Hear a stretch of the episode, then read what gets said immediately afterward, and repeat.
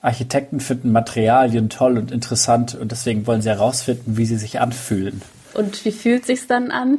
Das kommt immer aufs Material drauf an. Holz fühlt sich ganz warm an, Beton fühlt sich ganz kalt an. Dein Lieblingsmaterial ist Holz. Was entgegnest du Leuten, die Häuser aus Stein besser finden? Ich glaube, das ist Geschmackssache und jeder darf das Haus besser finden, was er für besser erachtet. Man kann aber dazu sagen, dass Gebäude aus Holz nachhaltiger sind und in unseren heutigen Zeiten ist das natürlich ganz wichtig. Warum sind die nachhaltiger? Die sind nachhaltiger, weil Holz ein nachwachsender Rohstoff ist. Anders als zum Beispiel Beton, dafür braucht man Sand, einen ganz bestimmten Sand und der ist endlich auf unserem Planeten. Architekten denken sich Häuser aus, müssen aber erstmal lernen, überhaupt welche zu zeichnen. Nur so wissen die anderen, was in deinem Kopf los ist. Dafür muss man zuerst lernen, wie man eine gerade Linie zeichnet. Das stimmt. Wie geht es richtig? Alles eine Frage der Technik. Und zwar, wenn man eine sehr gerade wirkende Linie zeichnen möchte, dann ist der, die beste Technik der sogenannte Zitterstrich. Dabei setzt man den Stift ganz locker an und gibt der Linie ganz viele kleine Wellen und Unebenheiten. Und durch diese Gesamtheit kleinen Kurven und Linien wirkt dann der Strich gerader im Endeffekt. Das heißt, eigentlich ist es gelogen. Es ist kein gerader Strich. Er sieht nur so aus. Wie können wir das zu Hause ausprobieren? Nehmt doch einfach mal einen Stift, am besten einen Bleistift, damit könnt ihr es am besten nachmachen.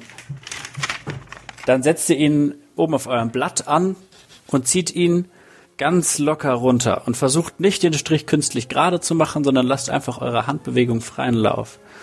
Und wenn ihr dann schon ein bisschen selbstbewusster seid, dann versucht mal so ein bisschen zu zittern währenddessen und so ganz viele kleine Kurven da reinzubringen.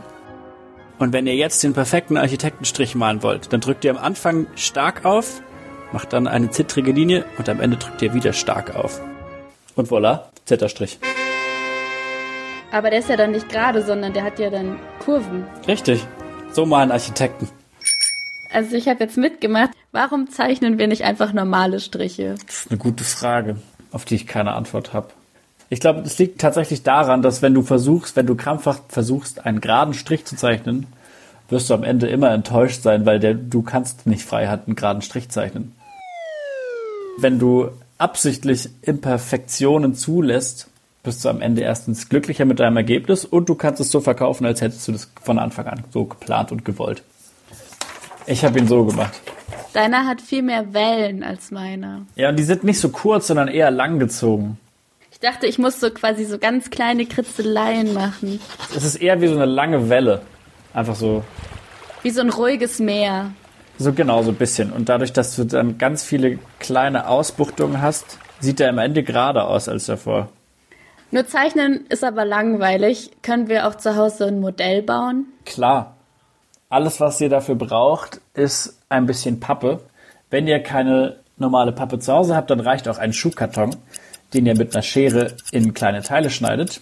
Dann braucht ihr noch Holzleim und jetzt sind eurer Kreativität keine Grenzen mehr gesetzt. Das mache ich und danach zeichne ich mein Haus mit dem Architektenstrich ab und dann schicke ich dir ein Foto. Sehr gerne.